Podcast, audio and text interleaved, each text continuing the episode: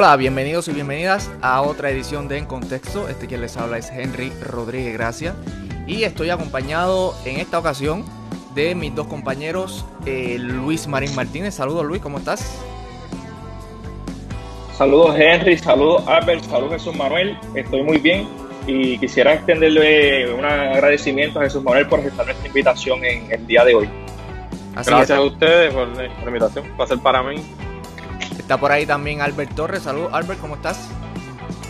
Saludos Henry, saludos Luis y saludos al representante de la Jesús Manuel Ortiz por, estar aquí y sacarle su tiempo hoy con nosotros. Y seguimos eh, en tiempos de pandemia, seguimos transmitiendo. Cada cual en su casa. Y contamos hoy con la presencia del representante por acumulación, Jesús Manuel eh, Ortiz González. Él inició su carrera en el servicio público como secretario de prensa del Departamento de Asuntos al Consumidor. Luego fue asesor del gobernador García Padilla, quien eh, después lo nombró como su secretario de Asuntos Públicos. Actualmente es representante por acumulación, como adelante, y aspira a un segundo término. Saludos, representante, gracias y bienvenido. Saludos, saludos a, los tres y saludos a la gente, a la gente que, nos va, nos escucha y nos ve y gracias por la invitación, un placer para mí. El placer es nuestro. Quisiera empezar preguntándole cómo se siente usted con esta cuarentena, cómo ha, cómo ha eh. podido trabajar eh, como representante, cumplir sus deberes en la Cámara en medio de toda esta crisis. Pues mira, sin, duda es algo nuevo para todos sea, en, todos los sentidos. En términos de trabajo, pues hemos seguido trabajando, la, Cámara ha seguido sesionando como de costumbre. Eh, ha habido sí una reducción en otros tipos de trabajo allí, pero en mi caso, que soy miembro de la Comisión de Salud, pues hemos, hemos estado participando eh, activamente en las últimas tres o cuatro semanas de las vistas que está realizando la Comisión de Salud eh, sobre el tema de las compras de las pruebas. Por lo tanto, en ese sentido también he tenido mucho trabajo eh, legislativo y de eh, la Comisión de, Salud. Así que en cuanto al tema laboral, pues, pues básicamente el ritmo ha sido parecido, claro, con algunas ¿verdad? Eh, variaciones, pero sí continuamos trabajando. En cuanto a la forma ¿verdad? en la que tenemos que operar ahora, pues sumamente compleja, diferente. está el tema de la campaña de por medio, no podemos negarte, es año electoral, esto también ha alterado lo que es la campaña de cada cual. Así que estamos pues buscando nuevos métodos para poder comunicarnos con la gente. ¿Cómo eh, los políticos, ¿cómo los políticos están haciendo campaña en este tiempo? Mira, mira esa, esa, es una pregunta bien, bien interesante. Todo el mundo se tiene que reinventar. O sea, eh, aquí hay que buscar. Yo, yo creo que esto ha adelantado, desde mi punto de vista, lo que iba a ser una nueva forma de hacer campaña, lo que veníamos viendo poquito a poquito.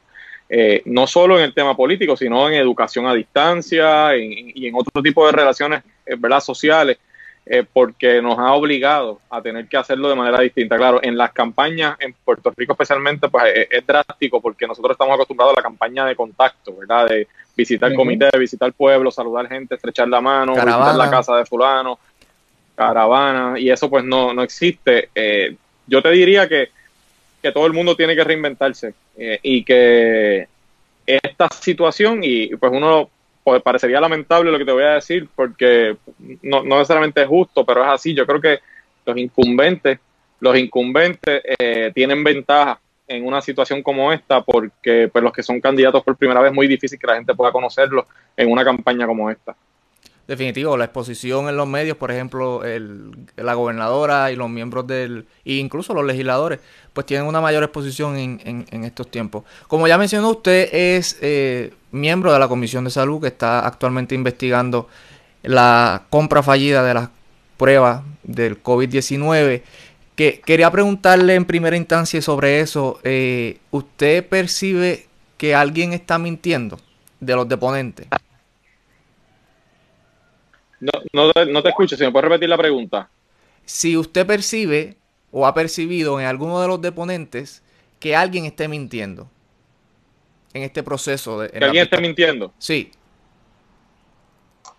Mira, sí, la realidad es que sí. Tengo que decirte que más de uno. Yo creo que aquí eh, ha sido. No, no, no pueden estar todos diciendo la verdad. En, este sentido. Y, sin duda, aquí eh, hay más de uno que ha estado mintiendo. Yo creo que eh, ha sido claro a través de todas las semanas, básicamente algunos aspectos que podemos estar todos de acuerdo. Primero, que aquí se dio un proceso totalmente irregular. A pesar de que fue en emergencia, que ya eso de por sí le imprime una, diferencia al proceso, pero incluso en, en, el procedimiento de emergencia fue de manera irregular. Que se sacó ese proceso de lo que era la estructura del Departamento de Salud y se hizo en una estructura paralela para no incluir el componente del Departamento de Salud, que se dejó fuera de la ecuación a la que era la secretaria en ese momento, la doctora Quiñones de Longo. Eh, que la determinación de la compra se tomó en el Task Force, eh, específicamente el doctor Rodríguez, el doctor Salgado eh, y, la secretaria auxiliar Adil Rosa, particularmente entre ellos, igual que la señora Cabeza, que también, aunque participó en menos grado en esa transacción específica, si tiene algún grado de participación, todos tenemos que estar de acuerdo en que aquí hubo un alto grado de negligencia de funcionarios públicos para no proteger recursos públicos cuando se hizo una compra en 16 horas y nadie verificó elementos principales, como por ejemplo, si esa compañía tenía la capacidad de traer un millón de pruebas en cinco días. Alguien debía haberse eh, tomado la molestia de investigar si realmente había una relación contractual con la compañía eh, y la compañía de Australia, que supuestamente era la que iba a, proveer las pruebas. Eh, si la persona que firmó el contrato era una persona que existía o realmente era un miembro de la corporación. Nunca se, nunca se tuvo ninguna comunicación con esa persona hubo un gran grado de negligencia también de supervisión eh, en términos de las personas que estaban encargadas y en este sentido tengo que decirte que la fortaleza, eh, me refiero al secretario de la gobernación y a la, hay dos secretarios, como quedó evidenciado, eh, en una compra de, de, esa magnitud nadie puede creer que un funcionario como por ejemplo el secretario de la gobernación no estaba al tanto de una compra de 38 millones de dólares, que se adelantaron 19 de golpe, y de repente pues hacer de creer al país que nadie sabía nada, pues yo creo que es, increíble o demuestra un gran grado de irresponsabilidad. Así que todos esos cuatro o cinco puntos que te acabo de mencionar, yo creo que todos podemos coincidir. Si hay delito, si no hay delito, contra quién, pues yo creo que hay que esperar que termine la investigación eh, para uno ser responsable, pero ciertamente hubo muchas fallas en ese proceso. Representante, precisamente sobre el secretario o ex secretario de salud, eh, Rafael Rodríguez Mercado, eh, ¿Está en la agenda de la comisión citarlo? Mira, eh, hasta este momento a mí me parece que no. Obviamente, yo soy miembro de la comisión, pero hablemos, ¿verdad?, de cómo realmente funciona. yo soy un miembro de minoría, así que quien, quien tiene a cargo y toma ese tipo de decisión, pues es la mayoría. Claro, tenemos buena comunicación. Yo tengo que decirte que hasta este momento me parece que no lo van a citar. Yo creo que debe quedar una vista, dos vistas más. Aparentemente vienen contratistas, son los próximos que van a estar citados. Y como la vista surge para investigar la transacción de Apex, ¿verdad? Y ya él no era secretario en ese momento, aunque hay muchas cosas que pasaron antes cuando era secretario, pero pues, se está enfocando en esa transacción, pues probablemente no lo citen por esa razón. Luis, ¿tienes alguna pregunta para pasar contigo? Sí, yo tengo una pregunta a Jesús Manuel, porque, ¿verdad? Con su experiencia eh, gubernamental, que lo que él afirma que es imposible que con una transacción eh, tan importante en el momento que estamos enfrentando, eh, que nadie supiera nada, que no había un seguimiento, que no había una forma en la cual había rendición de cuentas. Entonces, mientras el país estaba sufriendo esas consecuencias, no había un seguimiento de nadie y, principalmente yo entiendo que en esta crisis de emergencia, en esta crisis de salud, había que haber una supervisión.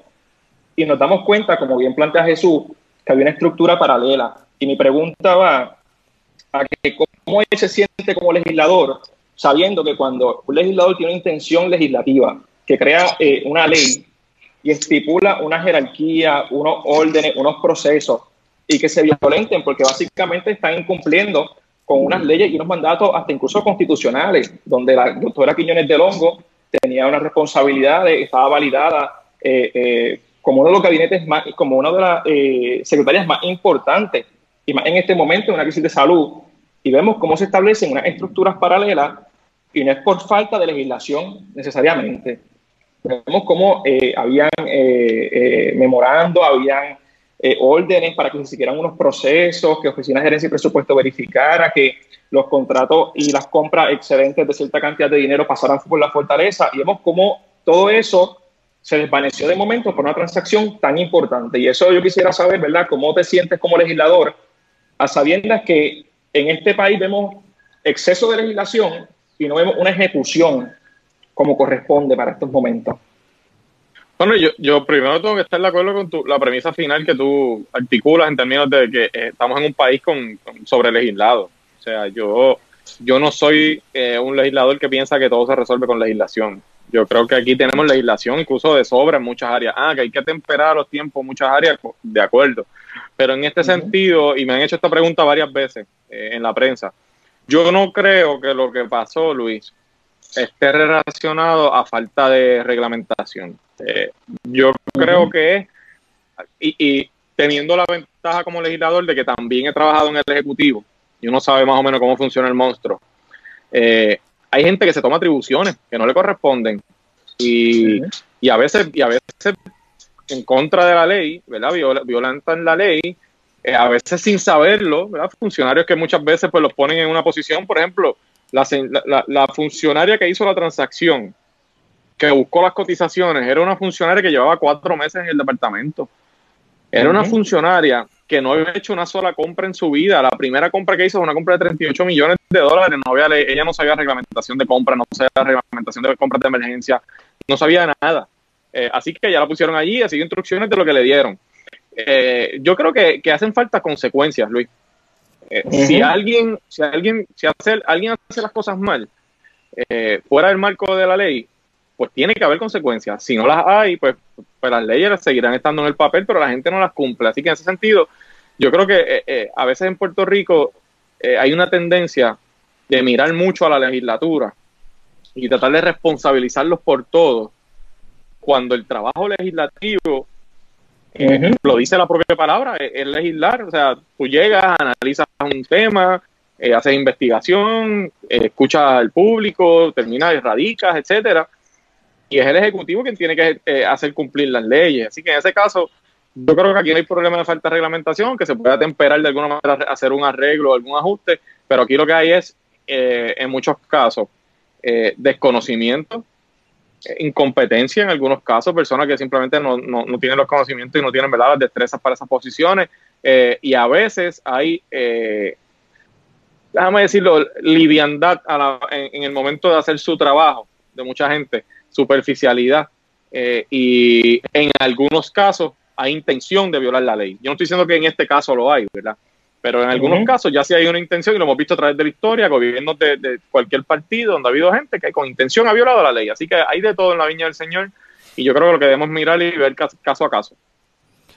Pues yo, yo pienso, ¿verdad?, que en estos momentos que, que, estamos enfrentando se debe establecer una mirada, ¿verdad?, a ver de qué forma eh, se podría crear incluso un proceso, una oficina legislativa en la cual puedan verificar eh, el cumplimiento de esas leyes, ¿verdad? Yo, entiendo que eso es una facultad de otra rama, que, le corresponde al Ejecutivo hacerlo, pero hasta qué punto entonces se están cumpliendo. Y yo, que, yo creo que en este momento que estamos viviendo como país, este proceso de vistas públicas, donde las personas se enteran de lo que está sucediendo, pues hace que las personas eh, restauren un poco su confianza, porque pueden ver eh, televisado a través de los medios digitales eh, lo que sucede. Entonces, eso tiene otras consecuencias positivas y negativas, y es que las, personas empiezan a ver, a indagar, y particularmente en este momento de crisis, que como ven que algo que le puede afectar a ellos directamente, las personas cuando uno entra a un Facebook Live de las vistas camerales, las personas que lo están viendo son muchas, y eso me parece a mí que de cierto modo es bueno.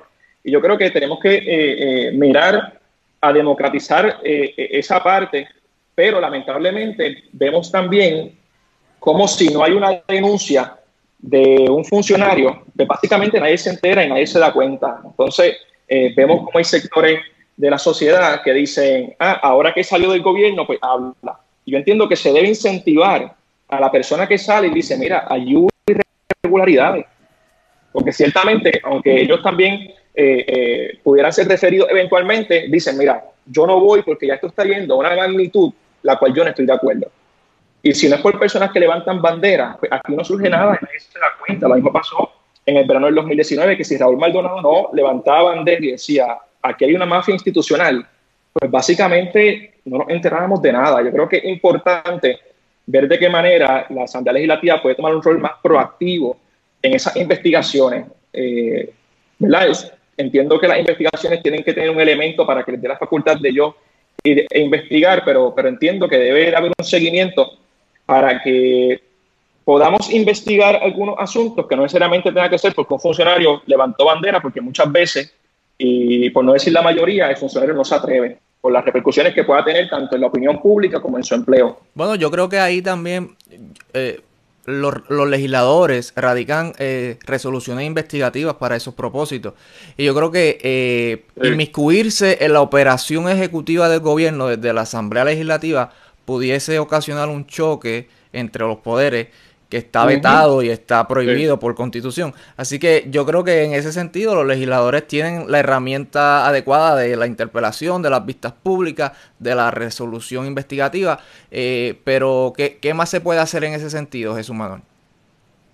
Bueno, no, yo, fíjate, yo, estoy de acuerdo contigo, Henry. Yo, creo que o sea, hay que tener que, hacer un balance aquí, porque el Ejecutivo, aquí, nuestro sistema de gobierno pues, es un sistema republicano, hay tres ramas de gobierno, eh, que se complementan, pero, pero que tienen, ¿verdad? Uno, uno, unos rangos de acción cada una y uno tiene que tener cuidado también porque esto no se puede convertir en, un intento de que la legislatura trate de gobernar desde allí, ¿verdad? Yo, yo como te digo, he estado en los dos, en los dos cuerpos y, y, y entiendo la, el funcionamiento de ambos, claro, y también tengo que estar de acuerdo con Luis en el, en el tema de que nosotros como legisladores tenemos un poder constitucional eh, amplio. Así es. Ah, es bien amplio de, de, pedir evidencia, de que sea bajo apercibimiento de la de, eh, perjurio, bajo juramento, la declaración, eh, de presentar evidencia allí, o sea, de citar testigos. O sea, es un poder amplio que, que, en, el, en nuestra historia ha, ha, funcionado para atender investigaciones tan importantes como la del Cerro Maravilla, por ejemplo.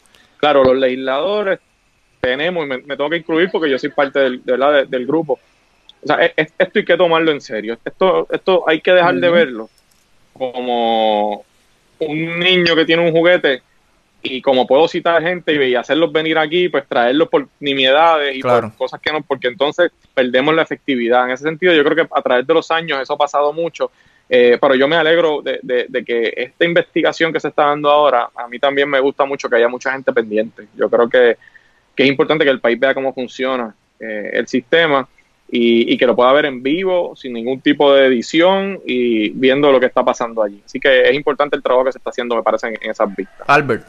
Básicamente, a, lo que planteábamos, y disculpa, que un comentario final de lo que se plantea, yo creo que eh, en la forma de, legislación, y no solamente para la rama ejecutiva, eh, es aplicar conceptos de open data y de transparencia gubernamental, utilizando ese acceso a la información y que las medidas que se tomen en determinado momento en público y que las personas puedan ver, ver ese tracto a través de una plataforma de Internet en la cual eh, diga dónde están los procesos gubernamentales y los procesos de compra.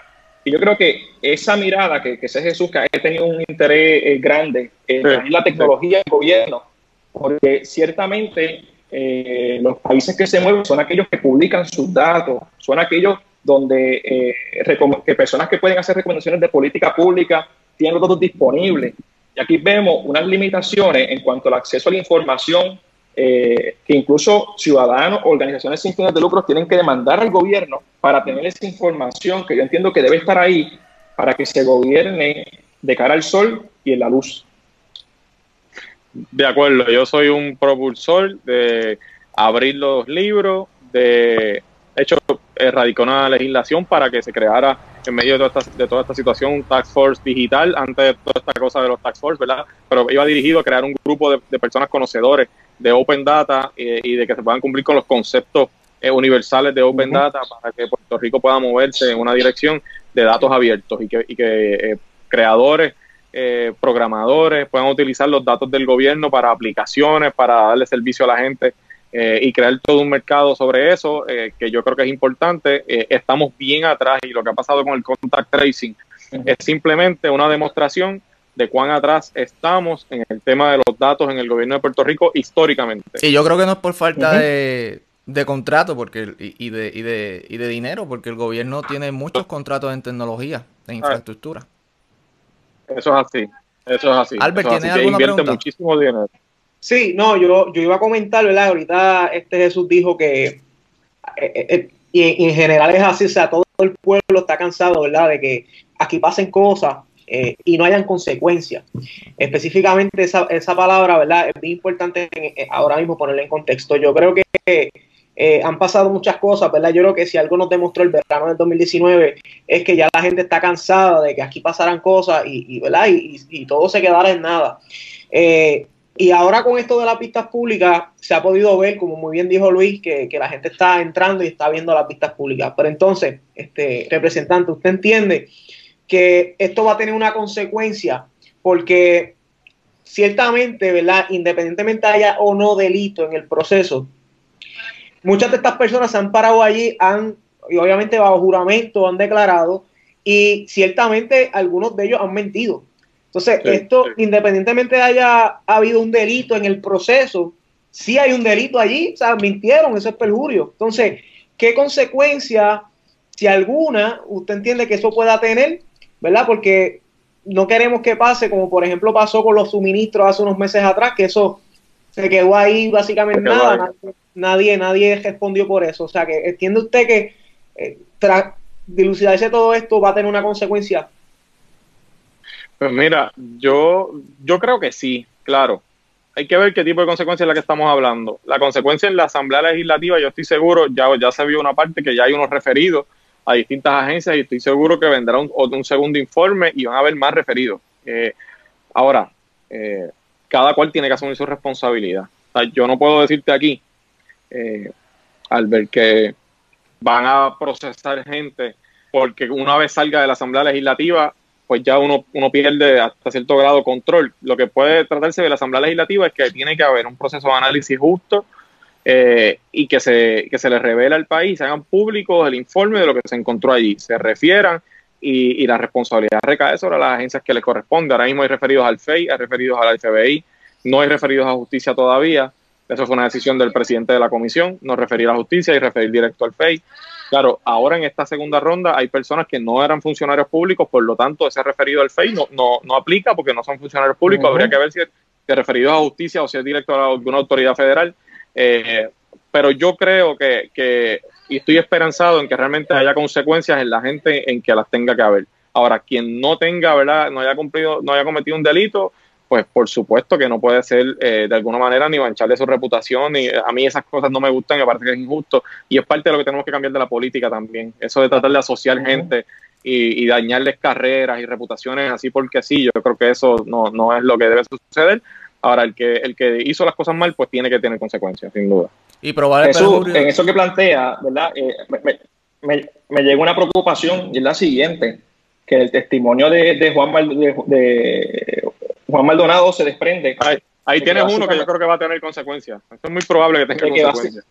de que básicamente allí mismo eh, eh, establece, mediante un mensaje, mira, vamos a utilizar tu firma, porque ya tú sabes, como yo quedé ante el gobierno, para entonces buscar una forma en que mi nombre no aparezca en la transacción. Y yo creo que eso, eso es bien preocupante y alarmante porque nos estamos dando cuenta que pudiera haber una tendencia a que personas que saben que le pueden tener la, mirada estén utilizando terceros para entonces lucrarse del gobierno igualmente. Yo creo que eso es algo que tenemos que, que mirar con detenimiento porque entonces eh, Pero eso siempre, porque en la vida privada también nosotros confiamos en la otra parte y a lo mejor eh, la otra parte no tiene la autoridad para ello, como aparenta ser el caso de Juan Maldonado, que eh, en la resolución corporativa firmó una persona que cuya firma parece que no es ella, no, no, no, no es la firma de la persona. Mira, ese es un tema bien delicado porque ustedes como estudiantes de derecho ¿verdad? Eh, y Luis, futuro estudiante de Derecho, eh, saben que, que, hay un derecho constitucional a la no autoincriminación, ¿verdad? Y que, y que un derecho que nos asiste a todos y que el que tú te acojas a eso, a ese derecho, bajo ningún concepto puede significar que tú eres un delincuente ni que cometiste algún delito, no, lo tienes que probar, ¿verdad? Eh, igualmente, no se comenta y, y, la persona no tiene derecho a que no se su silencio, ¿verdad? Para uno poder llegar a conclusiones. Claro, eso en el tribunal, en, el, ámbito público, en la Asamblea Legislativa, es distinto. Eh, esa, esa tiene varios elementos. El problema es la resolución corporativa. Si la persona que firmó realmente firmó, si no firmó y pusieron una firma allí, pues ya estamos hablando de un posible fraude, eso, eso es un delito. Ahora, si la persona efectivamente firmó, pero no firmó frente al notario, pues entonces ya hay una violación ahí en la ley notarial, ya hay otro elemento ahí, o una posible violación.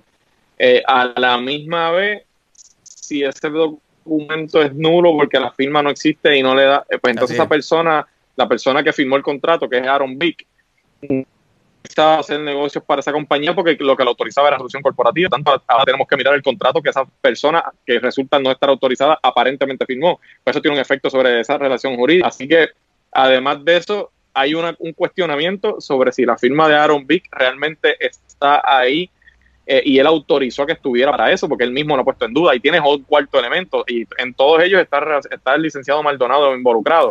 Así, que e, ese, ese es uno de los testigos que yo tengo que decirte que que salió mm, bien, bien mal, sí, bien mal parado allí porque evidentemente, eh, eh, mira, yo tengo que confesar algo.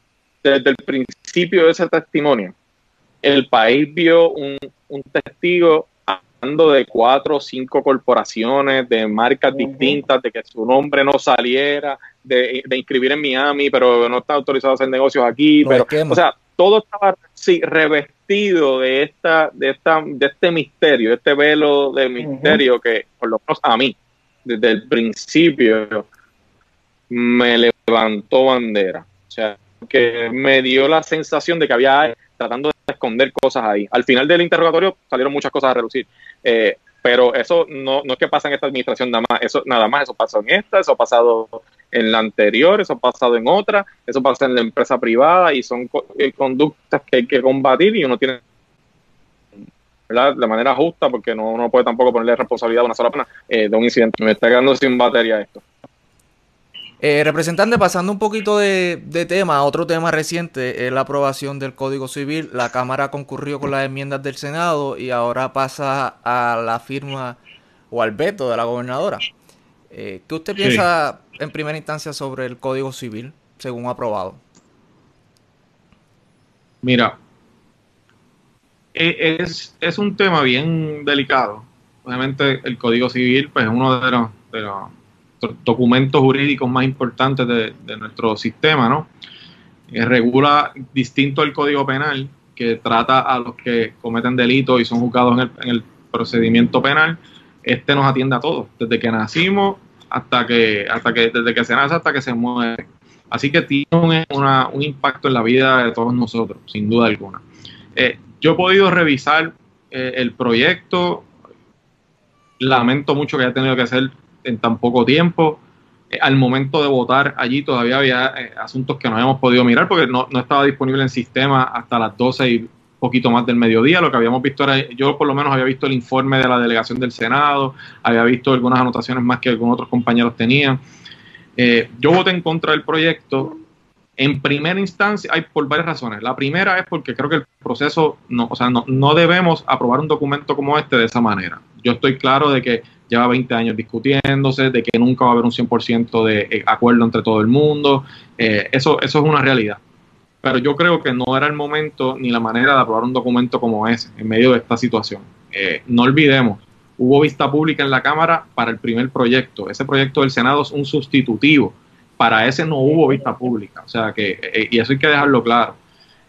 así que no había manera que, que yo como legislador me sintiera responsable votando a favor de un proyecto aprobado de esa manera. Segundo, eh, yo creo que ese documento, el, que finalmente se aprobó, me parece a mí, es mejor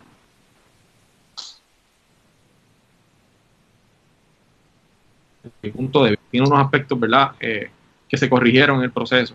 Pero aún así tiene unos elementos que a mí me preocupan porque o son ambiguos. Eh, por ejemplo, el tema de la maternidad subrogada. Sí, no lo regula. Te hablan de, de comercializar con el cuerpo, ¿verdad? Etcétera, hace una excepción e incluye la maternidad subrogada sujeto a lo que va a decir en unos artículos más adelante, pero cuando tú buscas los artículos más adelante no los consigues. O sea, hay, un error ahí, incluso puede ser hasta un error legislativo, técnica legislativa. Eh, el tema del naciturus es un tema confuso, la manera en que lo, que lo establecen. Eh, obviamente, pues nuestro sistema establece que uno es persona una vez tú vives separado del seno materno.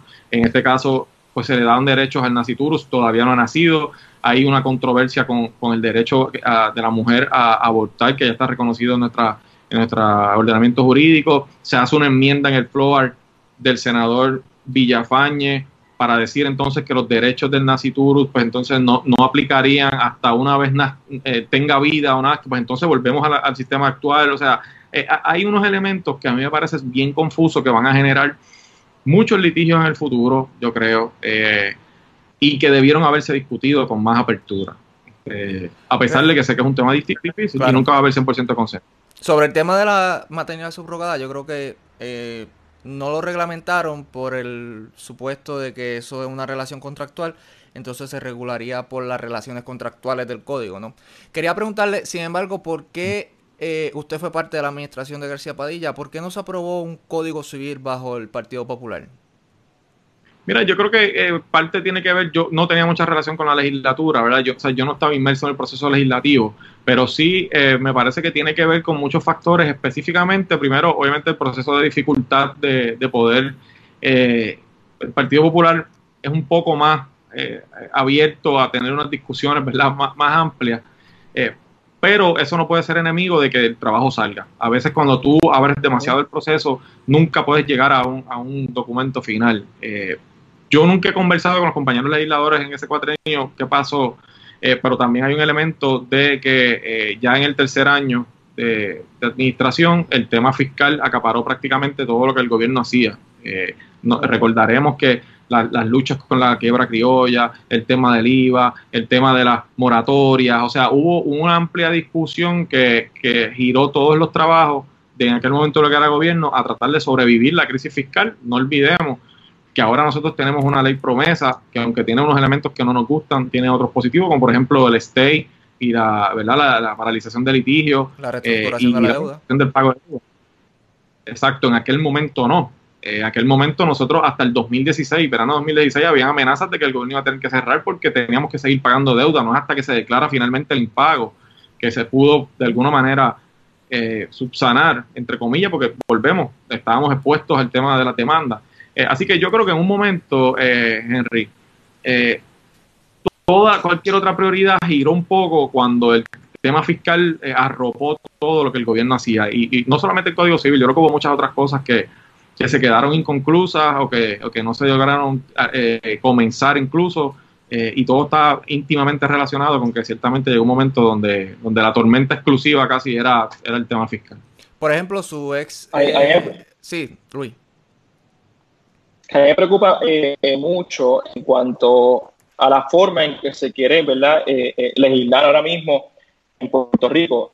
Y viene pues el asunto de los códigos, que ahora mismo están dos códigos en consideración que se están evaluando de la misma manera, sin un consenso, sin una discusión abierta. y yo creo que eso a mí me preocupa mucho, porque independientemente de que la legislatura ya tenga su proyecto, que ya tiene la visualización de cómo se debe establecer, no es menos cierto que de igual forma debe dar una participación a que los distintos grupos y los distintos sectores se expresen. Le pueden decir a los sectores, mira, al final nosotros vamos a decidir, pero nada, vengan, vean el proyecto e intentemos hacer una versión mejorada. Eh, eh, si lo que están planteando va a corte con la intención legislativa, porque al final, ¿verdad? Pues el legislador se va a establecer allí lo que entienda por su visión. No podemos destacar ni alejar de que siempre el legislador tiene una visión, tiene unos intereses, tiene unas motivaciones eh, yo creo que eso me parece importante, pero, pero ese asunto particular de querer enfrentar básicamente tres temas, porque ahora que recuerdo está el código municipal, está el código electoral y el código civil, pues son tres temas extremadamente abarcadores para en poco tiempo y sin consenso y sin discusión. Yo creo que, que, que, eso es lo que me preocupa más bien, porque en el caso de las vistas públicas estamos aplaudiendo que son procesos abiertos, donde las personas están viendo, donde las personas ¿verdad? tienen ese acceso eh, a informarse, tienen acceso a ver lo que está sucediendo.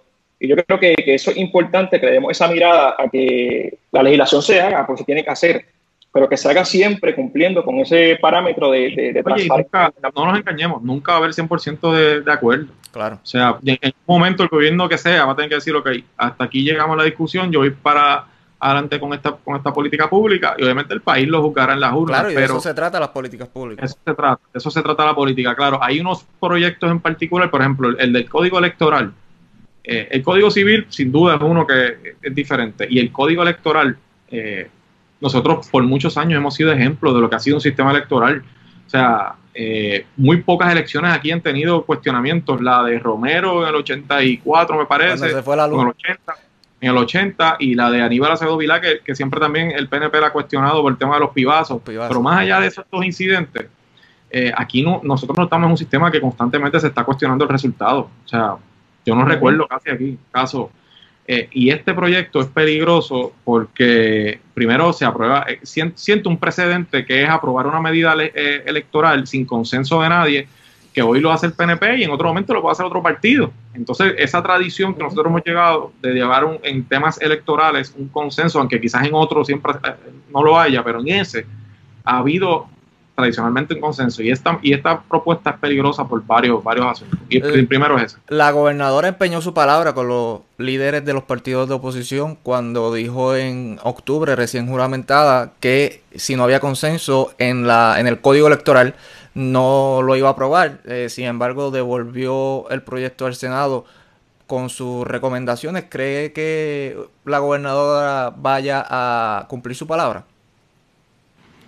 Bueno, Mira, hay un detalle de cuando ella, cuando ella hace la promesa, ella no era candidata. Así es. Y eso, es un detalle importante. Ahora es una candidata. Eh, así que en ese sentido tiene otros intereses, ¿no? A quienes, a quienes responder. Aún así, eh, Henry, yo espero que, cumpla su palabra. O sea, es que por donde quiera que lo mire, si era complicado hacer esto en febrero, como se, como se pretendía primero, imaginemos por un momento hacer esto ahora con una pandemia aquí, no tenemos fecha de la primaria, no se va a poder hacer casi ni campaña, y de repente tú cambiar todo el andamiaje electoral ahora para, para implementarlo en cuatro meses, o sea, e, e, es, yo creo que no es razonable hacerlo. Y, yo espero que, al final del camino alguien en el camino, sea quien sea, tenga eh, esa sabiduría y, no esa discusión se posponga. ¿Usted cree eh, que el voto por internet es una buena opción? Mira, yo creo, yo creo que es importante que, y, soy un legislador o un funcionario, como lo queramos decir, bien pro tecnología en todos los aspectos. Ahora, el voto en Internet hay que tener mucho cuidado. Eh, porque históricamente eh, en, los países que lo han implementado ha habido problemas, tan recientes como en la elección de Trump, eh, en la elección de los demócratas, en los caucus de hace varias semanas en Iowa, hubo problemas República Dominicana. En República Dominicana, o sea, eh, yo creo que el tema de salvaguardar la integridad del sistema hay que tenerlo mucho cuidado, no, no es tan fácil, ¿verdad? Eh, hay que buscar modernizarlo, hay que buscar darle nuevas formas, nuevo acceso a los electores, pero, pero, hacerlo de la noche a la mañana sin salvaguarda, por ejemplo, tiene que haber una papeleta física siempre para poder corroborar, eh, es peligroso. Y, y yo tengo muchas preocupaciones con esa medida. Yo en lo personal prefiero el sistema que tenemos actualmente de escrutinio electrónico. Yo creo que tendríamos lo mejor de los dos mundos, el aspecto físico de la papeleta, la evidencia física, ¿verdad? Y por otro lado, pues el escrutinio rápido, ágil eh, de las papeletas con la con las máquinas que han tenido su dificultad también, pero yo creo que es una es un sistema bastante efectivo en ese sentido. Yo estoy de acuerdo contigo y, y, de hecho me gracias por la pregunta, porque a veces tratan de plantear que el Partido Popular se opone al tema de la tecnología y, no, es cierto, nosotros aprobamos el escrutinio electrónico, o sea que, no ha sido eso, la preocupación es otra, por ejemplo, mi preocupación mayor, número uno, el voto ausente. Sí. El voto ausente tiene que ser una excepción, no es la norma. Claro. E, y en este proyecto se amplían tanto las razones para que tú puedas tener voto ausente que tú puedes irte literalmente de crucero ese día y pides voto ausente y vota.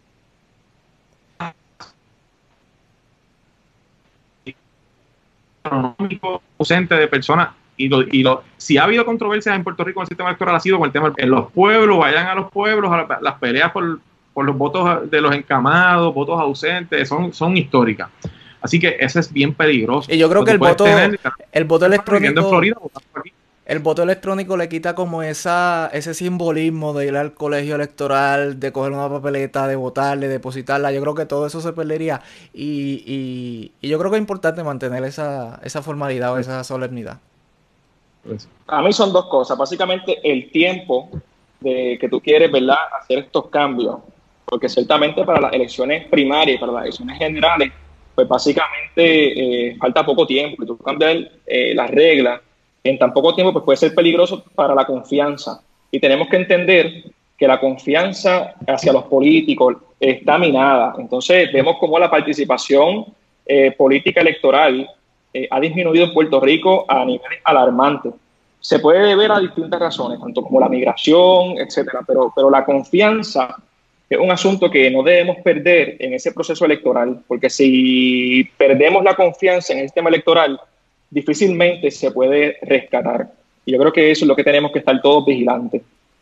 Moviéndonos de tema, representante, eh, recientemente su ex jefe eh, comentó que se arrepiente de no haber impulsado la legalización de la prostitución.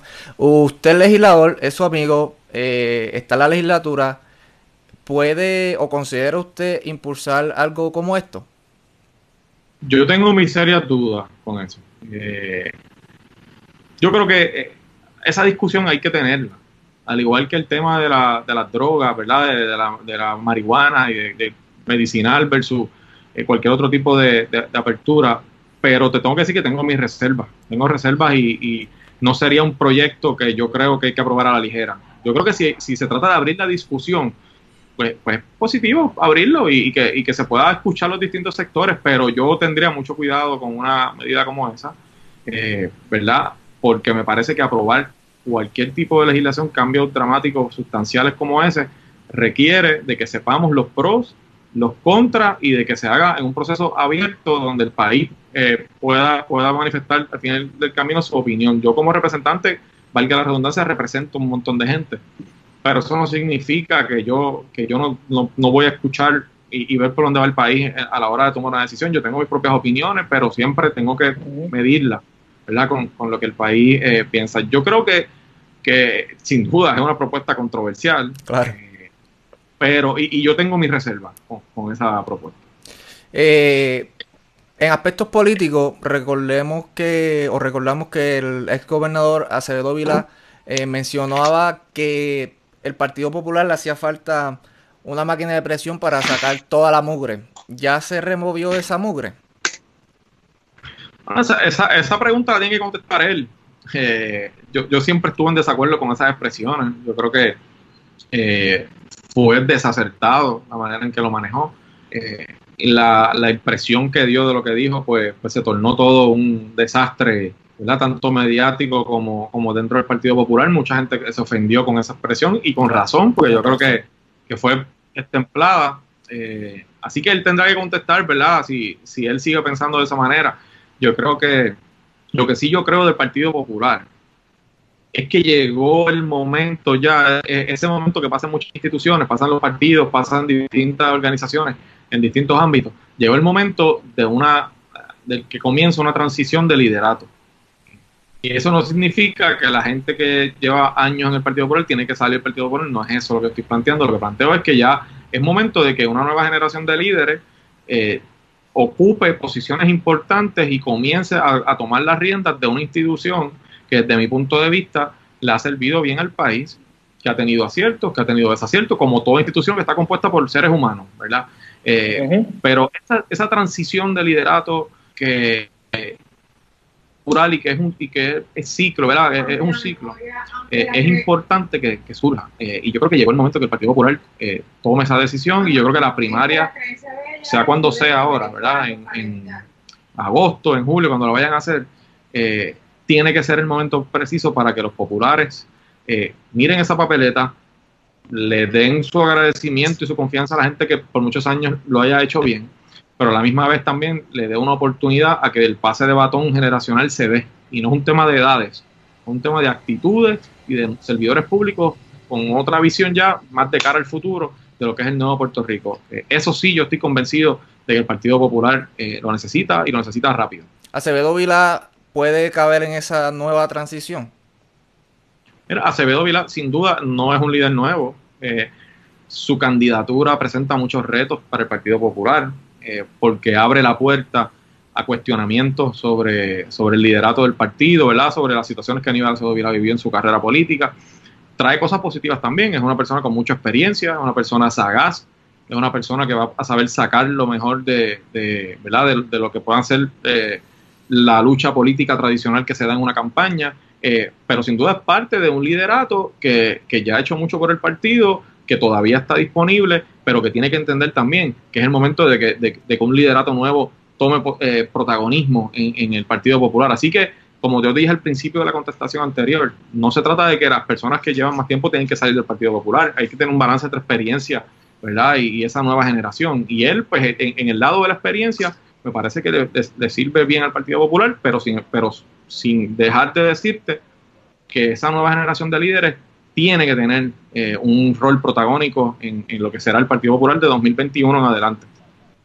Jesús, y a mí esa expresión, ¿verdad?, que tú haces, me, me personalmente, me llena de esperanza porque básicamente eh, tenemos que entender que la vida de los partidos políticos es precisamente esa regeneración democrática que, que sucede y pasa por porque es importante que, como tú bien planteas, un asunto de edad, un asunto de actitudes, de actitudes, de conversaciones que se puedan dar y de esta manera entender que tenemos que crear y capacitar líderes, no solamente para un partido principal, sino crear en Puerto Rico una conciencia social y política colectiva, porque vemos también cómo hay unos jóvenes que se están interesando por los procesos políticos y ellos van a buscar formas de incidir y participar que no necesariamente la participación política se limita eh, a votar cada cuatro años. Y vemos cómo, eh, o por lo menos lo que veo, es que sí los jóvenes están intentando, eh, por lo menos, eh, buscar sobre el tema, interesarse sobre el tema.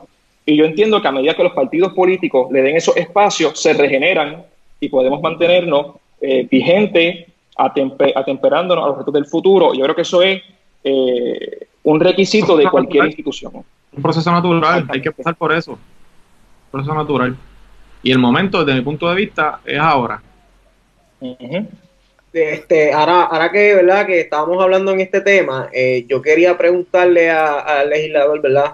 Representante, si él cree, ¿verdad? que ahora, obviamente sabemos que el PNP eh, históricamente casi siempre ha tenido primaria. Eh, cuando lo comparamos con el Partido Popular, pues no ha sido la norma. Entonces, ¿cómo visualizas eh, al Partido Popular de cara a las primarias y de cara a las elecciones cuando básicamente está pasando un proceso atípico y no tan solamente eso, sino que estamos, ¿verdad? En los tiempos que estamos viviendo, que lo, lo, lo, lo los candidatos no han tenido la oportunidad de poder eh, hacer campaña, de poderle llegar a la gente, sí. y que tenemos tres candidatos que eh, ciertamente muchos de ellos han estado más, ¿verdad? Políticamente hablando, envueltos, y tenemos otros que pues quizás han hecho una gran labor, pero no son igual de reconocidos. Entonces, ¿cómo, cómo ves eh, esa, esa primaria del Partido Popular Democrático? Mira, esa, esa, es una gran pregunta. Eh, yo creo que lo que pudo ser una, una gran oportunidad, pues el destino también nos jugó una, una jugada este, lamentable porque esa, esa campaña no se pudo desarrollar nunca. Y, y yo tenía la esperanza de que esa primaria pudiese servir para, para hacer madurar, eh, hacernos madurar a nosotros como institución y poder enfrentar tranquilamente una primaria donde se escoge un ganador o una ganadora y vamos todos unidos a una elección. Es, todo esto que ha pasado con los terremotos, la pandemia, pues ciertamente no nos ha dado ninguna oportunidad de hacer campaña. O sea, la, única vez que yo he visto un, un evento de campaña de, de, de, los tres candidatos fue el, el, foro que se hizo en la convención pasada, en diciembre, me parece, que un foro más o menos. Y era cuando todavía había cinco candidatos, o sea que fue totalmente diferente. Eh, así que, pues lamentablemente el proceso no se ha dado como esperaba. Eh, segundo, eh, yo creo que es positivo que tengamos ese tipo de eventos, porque de eso se trata la democracia. Y saludable, al claro. Del, sí, el, de hecho, mira, tú mencionaste el PNP, el, el, el PNP es ejemplo de eso, o sea,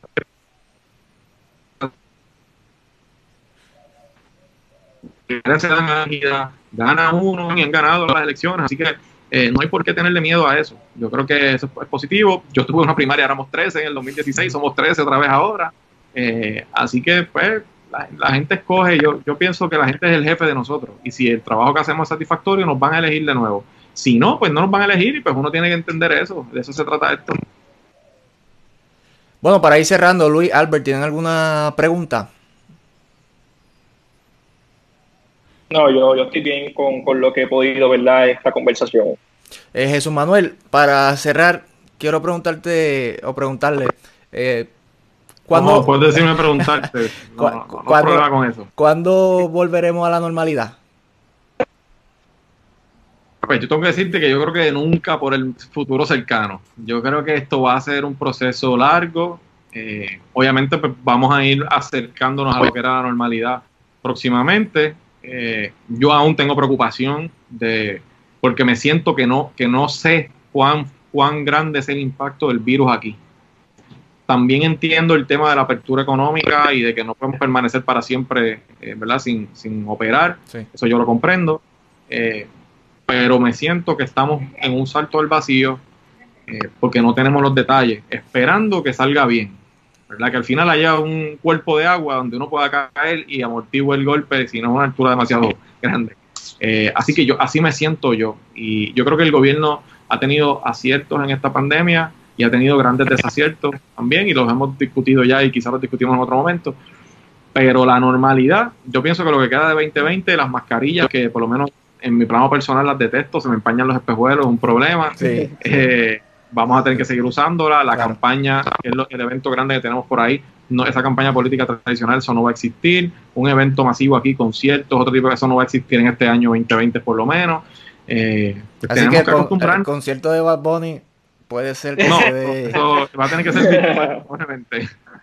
Así es. Representante, pues, muchas gracias por estar con nosotros. Es un funcionario muy disponible y accesible, así que le agradecemos la buena conversación que Gracias hemos tenido. a ustedes, a mí me gustan mucho estas conversaciones y como mismo digo que, que, yo quiero para el Partido Popular una nueva generación de populares que estén listos para esa batalla también. Tengo que decirles que, que me gusta ver jóvenes como ustedes eh, en estos temas, eh, en los nuevos medios que representan los podcasts, eh, las transmisiones, los streaming. A mí me encanta todo eso, yo soy bastante asiduo a eso.